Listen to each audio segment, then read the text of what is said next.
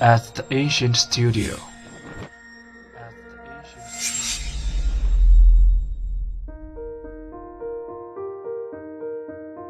精作剧目，精作音乐，我们用声音说话。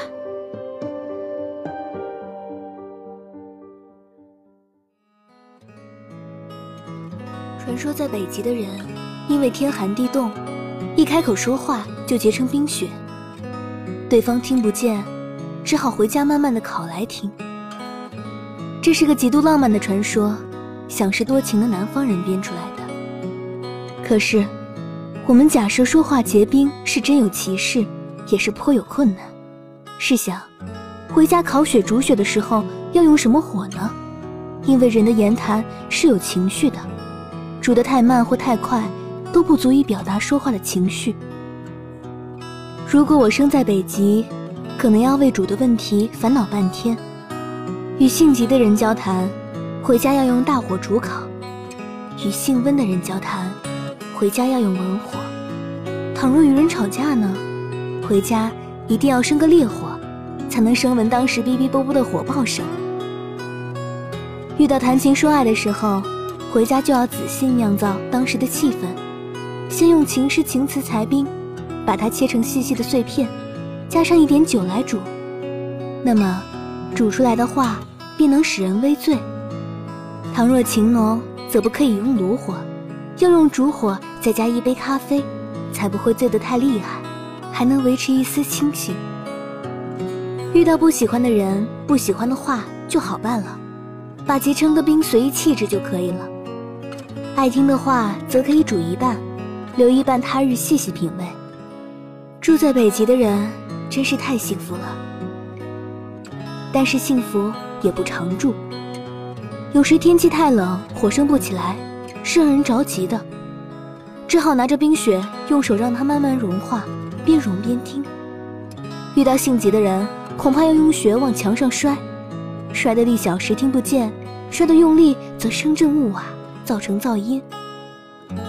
我向往北极说话的浪漫世界，那是个宁静祥和，又能自己制造生活的世界。在我们这个到处都是噪音的时代里，有时我会希望大家说出来的话都结成冰雪。回家如何处理是自家的事，谁也管不着。尤其是人多要开些无聊的会议时，可以把那块嘈杂的大雪球扔在自家前的阴沟里。让它永远见不到天日。四时四地煮雪，恐怕要变成一种学问。生命经验丰富的人，可以根据雪的大小、成色，专门帮人煮雪为生。因为要煮得恰到好处，和说话时恰如其分一样，确实不易。年轻的恋人们，则可以去借别人的情雪，借别人的雪来浇自己心中的快乐。如果失恋，等不到冰雪尽融的时候，就放一把火，把雪都烧，烧成另一个春天。大家好，欢迎来到如古说，我是主播蘑菇。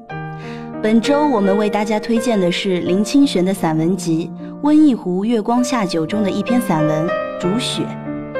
说到煮雪。唐代才子诗人玉符曾经写下如此惊世骇俗的诗句：“煮雪问茶味，当风看夜行。”也有《红楼梦》中妙玉采花蕊上的雪煮茶喝，茶清新扑面，还有淡淡的花香。玉符的诗句煮的是禅道，妙玉煮的是风雅，林清玄的煮雪煮的是生活。文章开篇就道出了一个浪漫的煮雪传说，在北极的人。因为天寒地冻，一开口说话就结成冰雪，对方听不见，就只好回家慢慢的烤来听。刚看到这句话时，觉得很有意思。如果真有这样的事，将会变成什么样？每个人说出来的话都要煮上一番，才能知道对方要表达什么。